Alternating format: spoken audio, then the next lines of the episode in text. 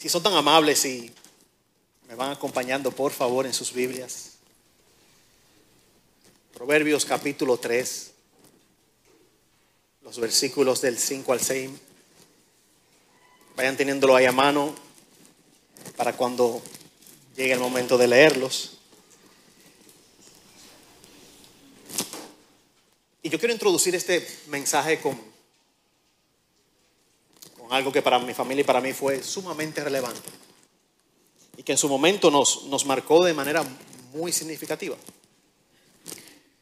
Fue la mañana de un domingo, mejor dicho, la tarde de un domingo 2 de mayo del 2003. Mi esposa y yo, como de costumbre, después del servicio de, de nuestra iglesia, acostumbrábamos a ir a, almorzar, sea con mi madre o con su mamá. Recuerdo que apenas teníamos no más de 10 minutos sentados ya a la mesa. Cuando recibimos una llamada, estaba mi esposa, estaba yo, mi mamá, mi hermano, estamos todos ahí. Y mi mamá se levanta, toma el teléfono y cuando toma el teléfono, su rostro cambió. Cambió drásticamente.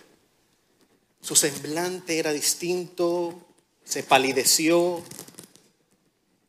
y un silencio de unos segundos que no voy a olvidar nunca. Y luego oí ese fuerte no. Ese no, no puede ser. Y era una de mis primas que efectivamente estaba llamando para decir que su mamá, mi tía, la hermana de mi mamá, había tenido un accidente catastrófico en la carretera. Iba ella, mi tío, el esposo de ella y el papá de, su esposo. Donde el, papá de su esposo murió en el instante y ella y, y su esposo fueron trasladados a un hospital. Donde allí días después falleció, falleció por los múltiples traumas del accidente. Hermanos, si es que la aflicción y la dificultad va a llegar a todos y a cada uno de nosotros en etapas, formas y momentos diferentes. Para algunos, la aflicción llega en una situación, crisis económica, enfermedad, producto de un diagnóstico. Para otros, situaciones maritales, conflictos de pareja, hijos rebeldes.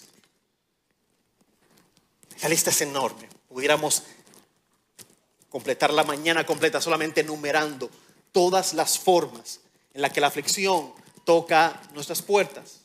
Y yo estoy de hecho seguro, casi convencido que en la mañana de hoy, aquí hay personas que están pasando por algún momento de, de aflicción, alguna dificultad, de alguna manera están experimentando dolor en sus almas. Y de hecho también hay otros que quizás no le ha tocado.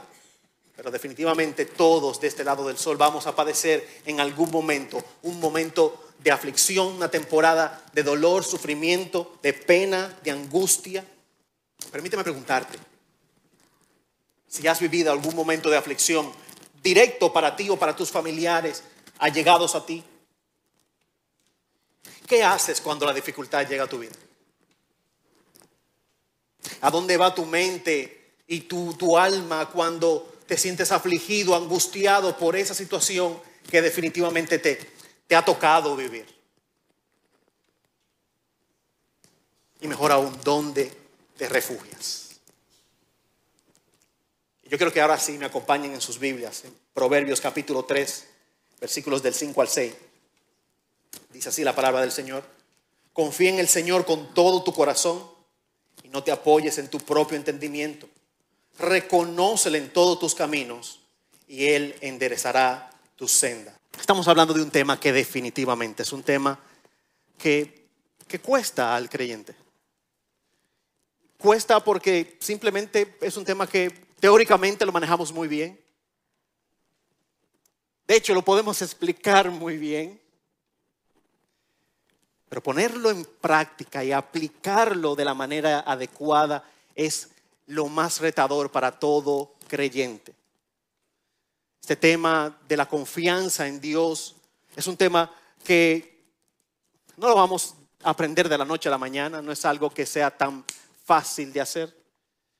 Pero sí es un tema que tiene una aplicación práctica y, y a veces es tan práctico que nos preguntamos a nosotros mismos, ¿y, si, de verdad hay alguna manera en que yo pueda aplicarlo? Porque es tan básico.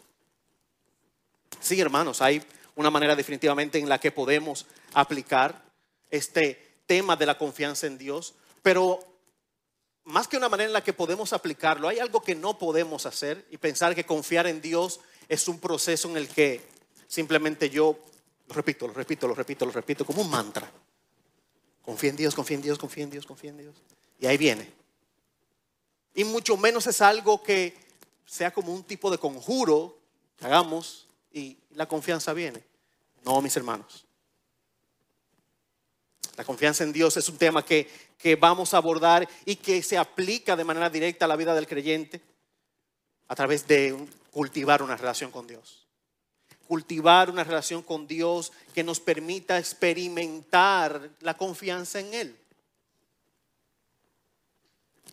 Porque si no, si no nos acercamos de la manera adecuada, si no, si no comenzamos a trabajar como el labrador esa tierra, esos frutos difícilmente crezcan y maduren y se den adecuadamente.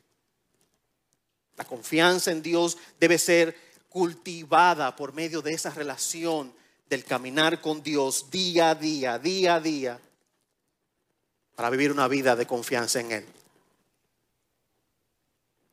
Y de hecho el título lo, menciona muy claro, la confianza en Dios, pero también los textos que estamos utilizando para este tema nos dan una referencia clara de que el énfasis del autor de Proverbios, como saben el rey Salomón, y en la manera muy contextual del, libro de Proverbios recordar simplemente que es un libro de literatura sapiencial, como ha sido eh, categorizado, de la ley mosaica. Este es uno de, de esos libros de sabiduría que tenían un uso sumamente práctico, hecho para la época y el contexto, y todavía quizás en algunos contextos judíos, estos son de los libros que cada joven debe aprender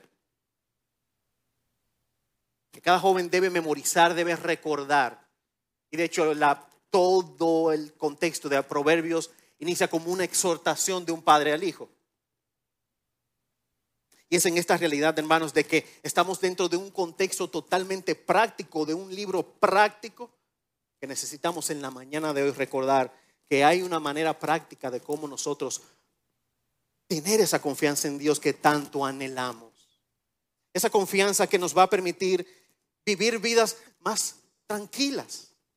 A ver, esto hermanos, y, para nada pretendo en la mañana de hoy estar con el dedo acusador de que usted no confía, porque sería totalmente una hipocresía. Todos luchamos con la confianza en Dios en mayor o en menor grado, todos. Todos luchamos con confiar en Dios en escenarios específicos.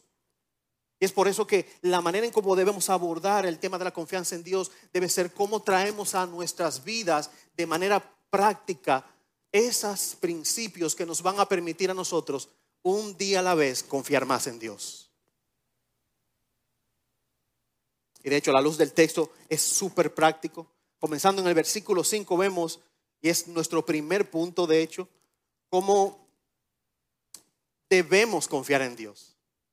Aquí el elemento clave es que el texto nos invita a que consideremos no solamente el qué, confiar en Dios, sino también el cómo. ¿Cómo debemos confiar en Dios? Como dice, con todo nuestro corazón. Y ese con todo nuestro corazón, más que con todo nuestro ser. Que confiemos a Dios, no solamente todo a Él, sino todo en Él. Una confianza que, también debe ser construida por un proceso diario y continuo, un día a la vez, día a día, donde pongamos, hermanos, donde pongamos ánimo, pongamos empeño. Donde, como dicen en buen dominicano, echemos ganas. Echarle gana a confiar en Dios Implica que nosotros vamos a poner de nuestra parte, vamos a hacer todo lo posible para que en cada escenario de nuestras vidas, cada momento que nos dé la oportunidad del mismo Dios providencialmente, podamos nosotros decir, este es el momento donde debo confiar en Dios? Solamente para que tengamos una clara diferenciación. Aquí no hablamos, hermanos, de esos momentos donde tristemente, producto de nuestro pecado, de malas decisiones, sea en nuestra vida antes de conocer al Señor o posterior a conocer al Señor, donde hayamos decidido mal, estamos cargando con las consecuencias de nuestro error. Soy un empleado y de mi jornada de ocho horas, estoy en una etapa de mi vida donde me aburrí de mi trabajo, ya me siento cansado. Ya no quiero, no, encuentro, no encuentro chispa. Y de esas ocho horas, y ahora que hay mucha virtualidad, algunos trabajan remoto, esas cuatro las paso en Instagram o haciendo cualquier otra cosa. Evidentemente va a afectar mi desempeño, va a afectar la manera en cómo, en cómo sirvo a mi empleador y cómo rindo para el empleador. Y eso eventualmente puede traer que el que su empleador simplemente prescinda de usted. Si eso pasara, hermanos, aquí no aplica la confianza en Dios. Porque aquí hay una consecuencia, hay un escenario donde usted tiene que aprender de su error. Y a la postre, Dios utilizará siempre todos los eventos para un bien mayor de nosotros, pero sí hay que ser puntuales y reconocer que hay eventos en nuestras vidas que llegan a nuestra, a nuestra, a nuestra familia, a nosotros, y que posiblemente la causa principal haya sido nuestro pecado y nuestro error. Allí toca aprender. Allí toca aprender, allí toca levantarse, allí toca arrepentirse. Pero hablamos específicamente de todos los demás eventos providenciales donde Dios en su soberanía solamente permite, lo que en otras ocasiones Él utiliza esos eventos para un fin mayor.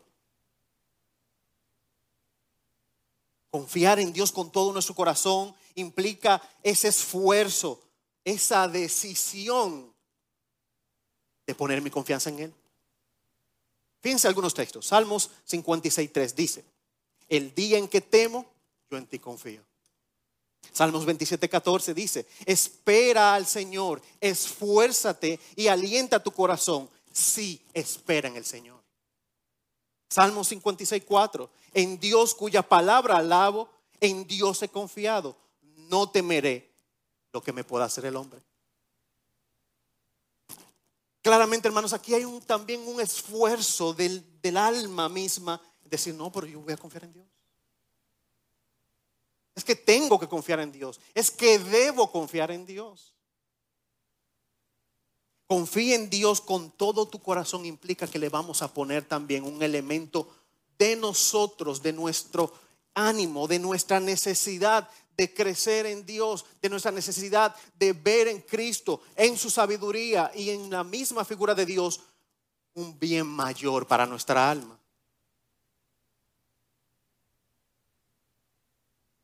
Y a ver, hermanos, algo importante. Todos vamos a tener algún momento de tensión donde vamos a decir, ¿por qué me pasa esto a mí? Yo soy creyente. ¿Por qué esta tragedia llega a mi vida? Se lo digo con conocimiento de causa porque en 16 años de matrimonio que tenemos mi esposa y yo, hemos experimentado la pérdida directa de familiares sumamente cercanos, de aproximadamente 11, a razón de casi uno y medio por año. Y no solamente abuelos, porque los abuelos envejecen y se complican. Dios, primos, personas jóvenes fallecimientos en accidentes trágicos, intervenciones médicas que salen mal, situaciones que definitivamente nos tocan nuestro ser y nos preguntamos, ¿por qué? Hermanos, recordar dos cosas importantes. Vivimos en un mundo caído. Vivimos en un mundo caído y en este mundo caído definitivamente el dolor y el sufrimiento es parte de una implicación de la caída. Génesis capítulo 3 lo así lo evidencia donde las cosas que habían funcionado muy bien desde el principio y que Génesis capítulo 2 explica que Dios la hizo buena en gran manera y así lo vio él.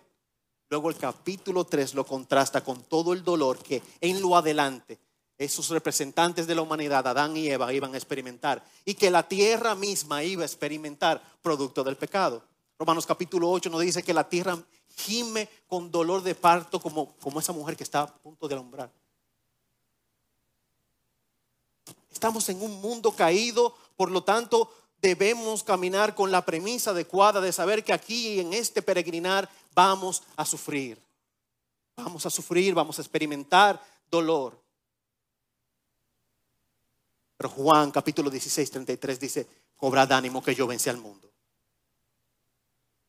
El sufrimiento y el dolor es inherente a la condición caída, pero también debemos saber que estamos en las manos de un Dios soberano, Dios que gobierna y rige todo, es el que establece las formas.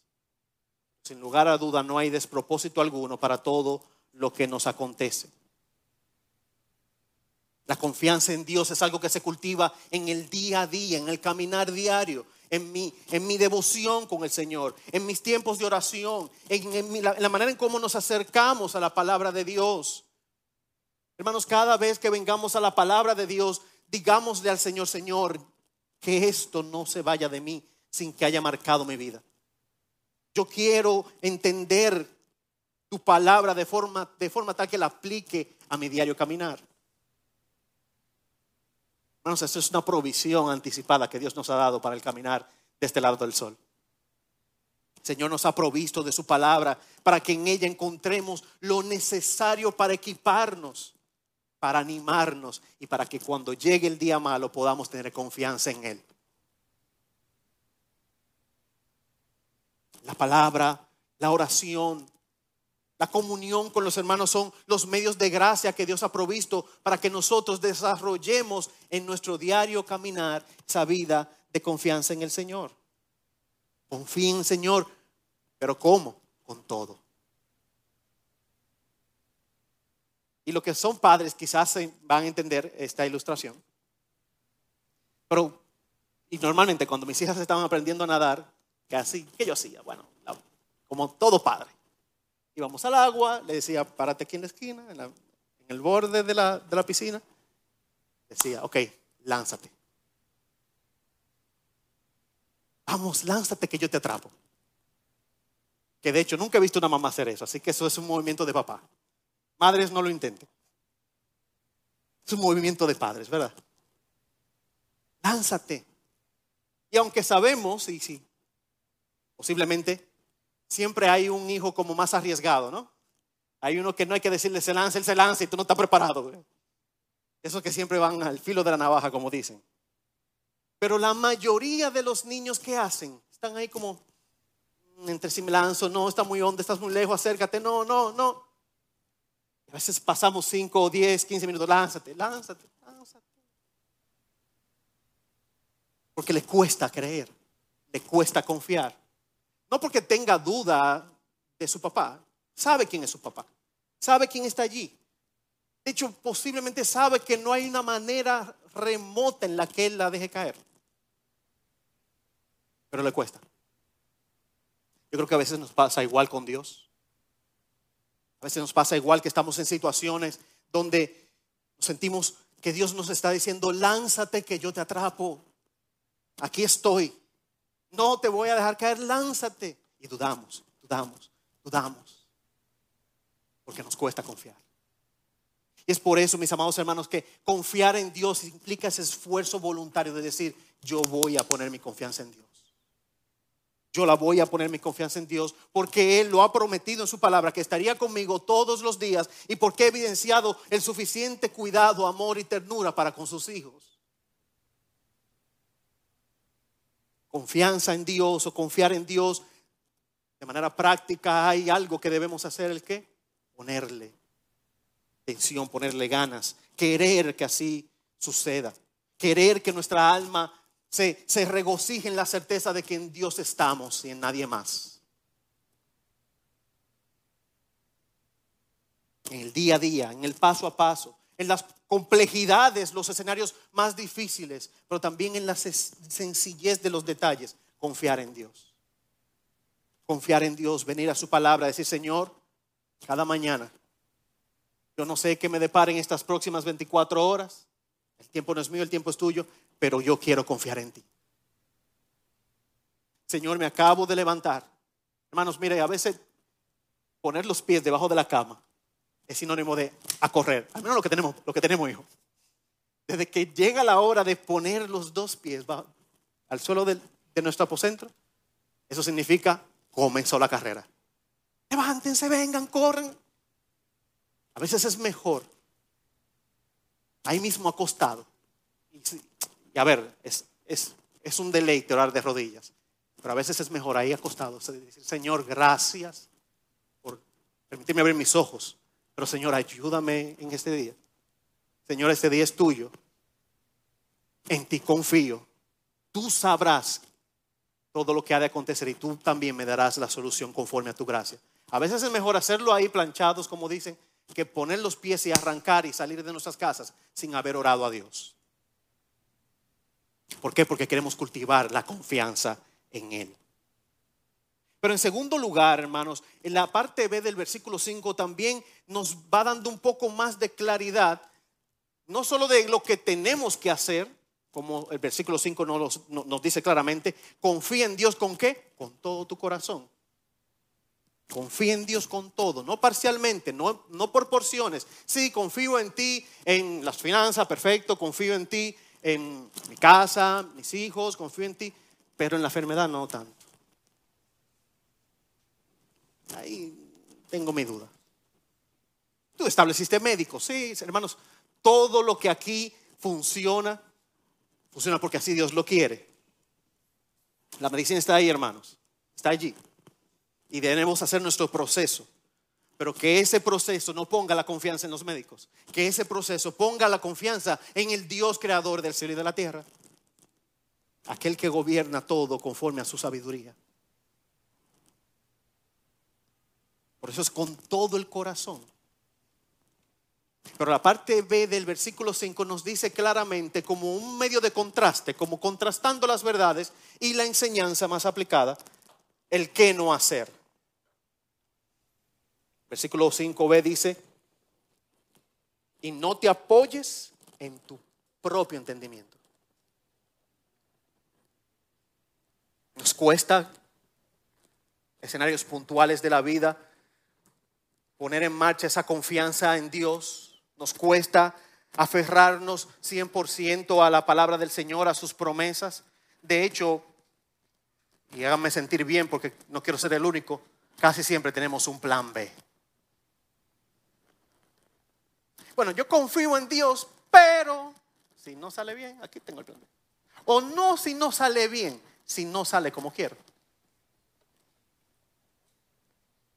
Tenemos ese plan B que muchas veces puede ser en escenarios simples de la vida. Bueno, se me presentó una necesidad económica. A ver, voy a tocar puertas de personas que conozco.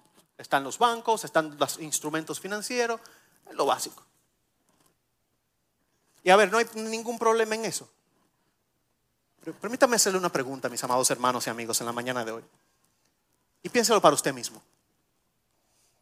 ¿Qué hubiera pasado si en vez de nosotros echar manos de la primera opción que tenemos en cualquier escenario de nuestra vida, hubiésemos dicho para nuestra alma, Señor, yo voy a dejar que tú resuelvas esto por mí? Yo voy a dejar que seas tú que abras la puerta, yo voy a permitir que seas tú que me des el camino, yo voy a permitir que seas tú que obres en mi vida, en mi familia, en este escenario. ¿Qué hubiese pasado? Posiblemente, hermanos, el resultado primario de haber hecho esta o tener esta premisa o esta iniciativa fuera, ¿sabe cuál? Que confiáramos más en el Señor que nuestra fe se afianza, nuestra, nuestra convicción de Cristo, de Dios, echa raíces profundas a tal punto que estamos siendo edificados por el mismo Dios para que cuando vengan eh, situaciones futuras a nuestras vidas podamos estar como el buen árbol plantado. Si, si hubiéramos puesto ese primer paso delante antes de tocar cualquier otra cosa por nuestras propias fuerzas, quizás esa sea el resultado. Pero lo, importante aquí, hermanos, es que la vida va a traer dificultades diarias. En la próxima hay también una oportunidad para crecer en Dios. Y es por eso que para confiar en Dios con todo nuestro corazón y no resistir y no poner nuestros argumentos de por medio como si fuera la primera opción, nuestros pensamientos, otras versiones dice tu propia sabiduría. La palabra nos invita a qué? De manera práctica. Debemos renunciar a nuestros argumentos. Renunciemos a nuestro conocimiento. Renunciemos a todo lo que quizás sea un obstáculo para ver a Dios obrar como esa mano invisible.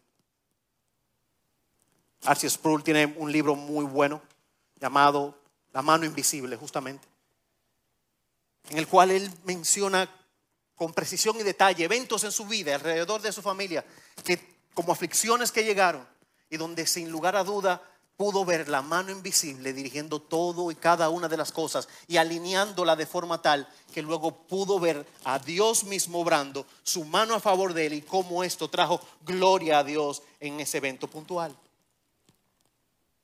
Renunciar a nuestros argumentos, a nuestra sabiduría, renunciar a eso que puede ser un obstáculo para que Dios se muestre como el Dios proveedor,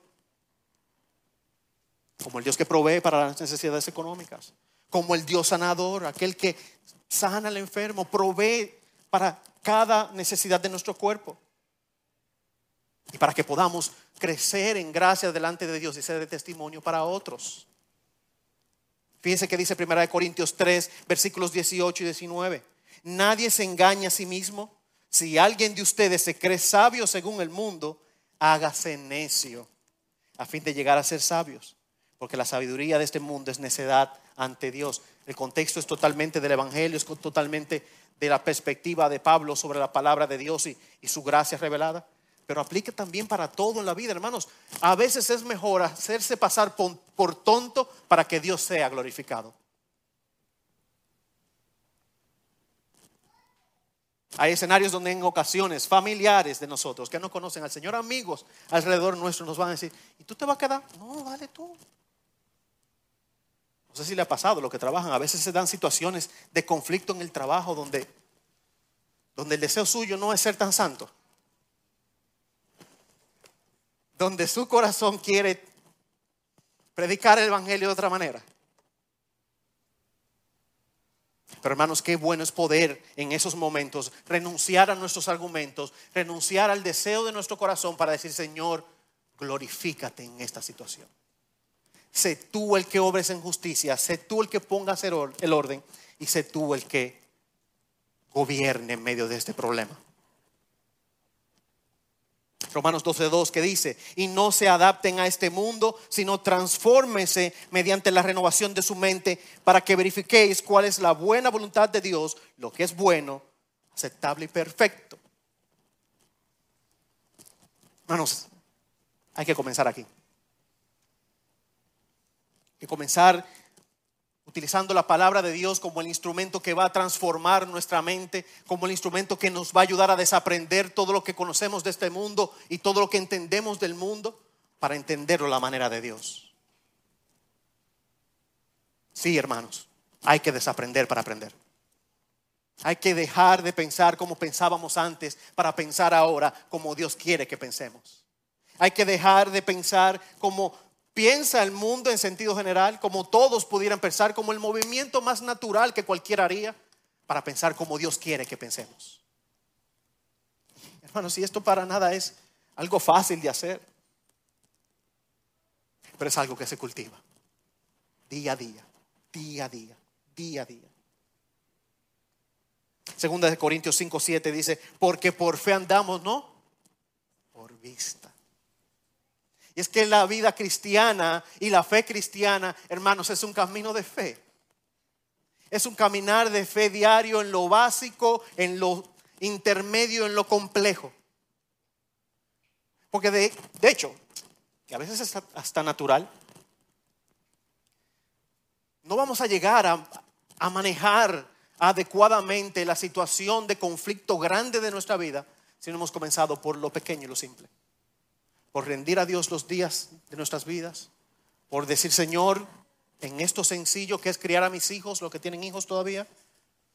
Quiero que seas tú que me des dirección. Yo quiero apegarme a lo que dice la palabra, no quizás a lo que dice toda la psicología moderna y las nuevas metodologías de educación. No, yo quiero creer lo que tu palabra dice y que es bueno. Eso es simple, hermanos. Eso es simple. Si allí no comenzamos a poner nuestra confianza en Dios y a cultivar ese ejercicio diario de confiar más en el Señor y de renunciar a todo argumento que se pueda oponer a que Dios sea entronizado en nuestra vida, definitivamente cuando llegue el problema más complejo no vamos a estar tan preparados, mis amados hermanos. Es por eso que, como decíamos, este caminar con Dios día a día este, este proceso de, confiar en Dios no se va a dar tan, tan fácil,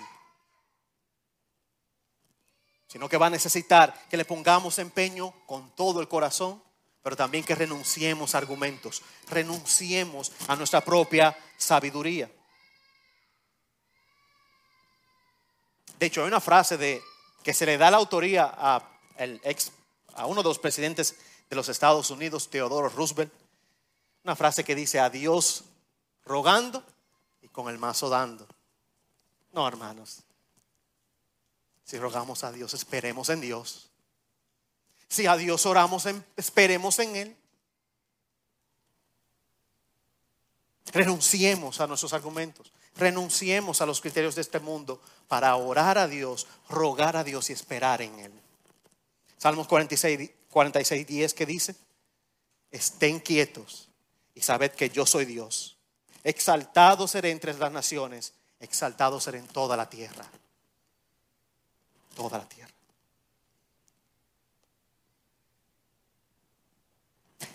Caminar con Dios día a día, caminar con Dios día a día, poniendo esas ganas, ese deseo.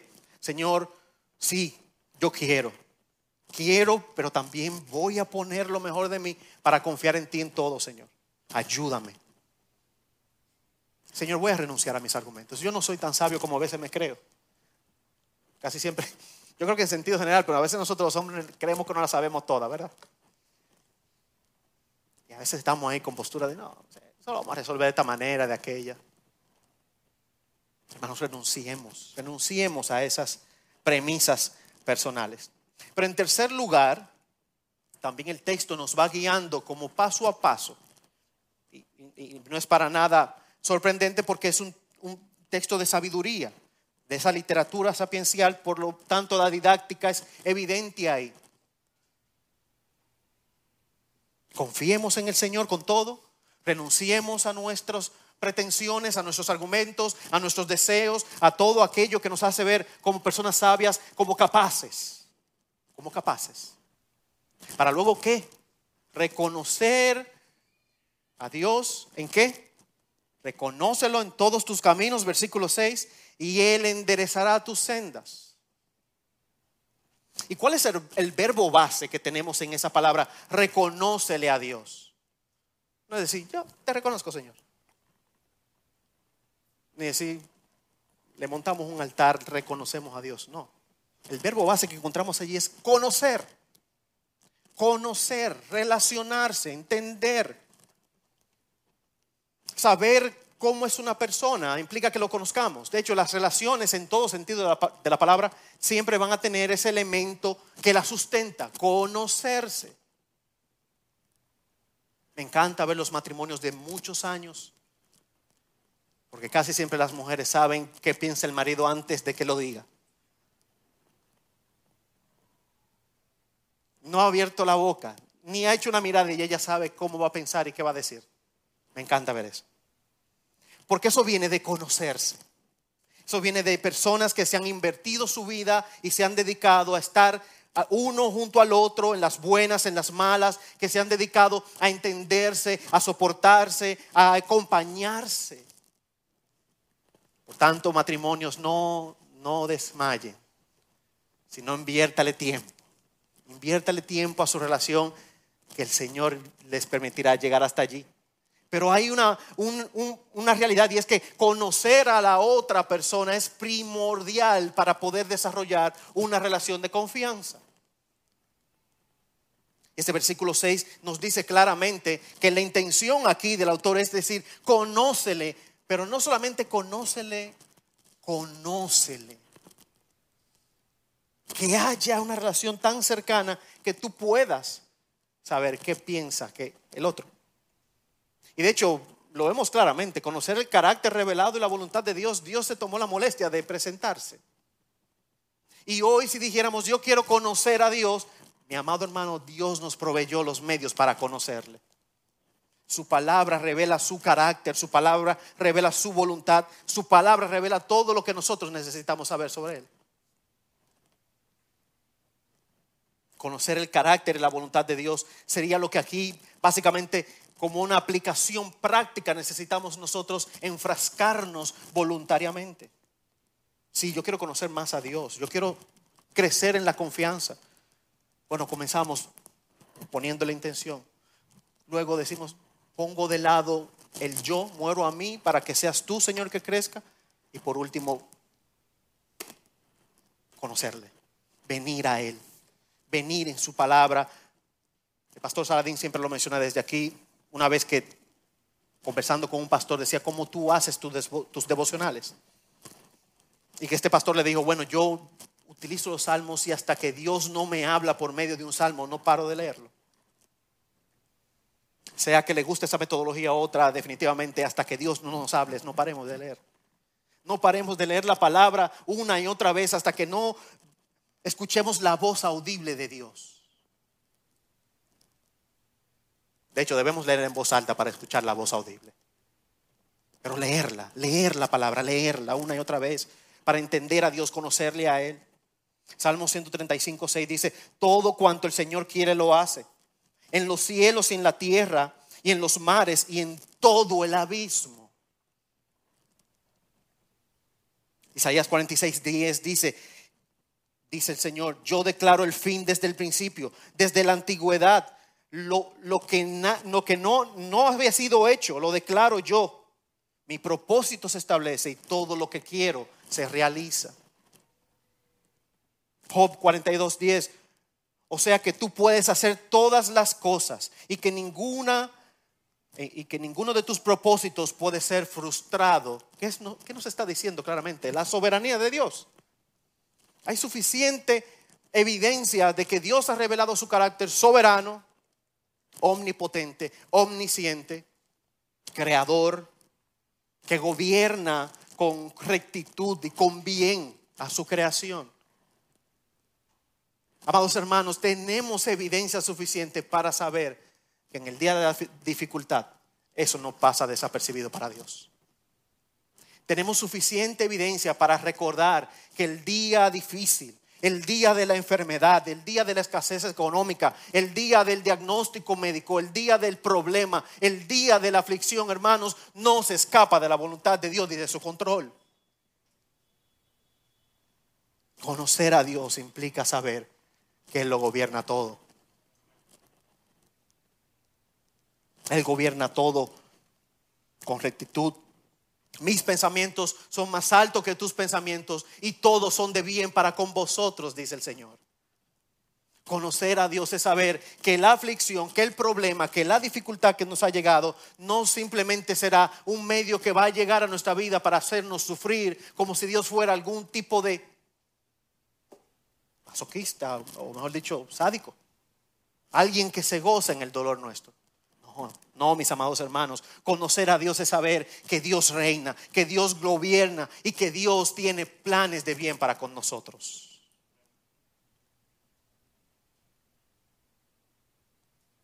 Dios siempre estará detrás de cada evento. A veces nos vemos tentados. A veces nos vemos con ese sentimiento y nos atrapamos. No sé si le pasa a usted, a mí me pasa, a veces me atrapo a mí mismo, pensando, bueno, Señor, se ve bien, pero me gusta más esto.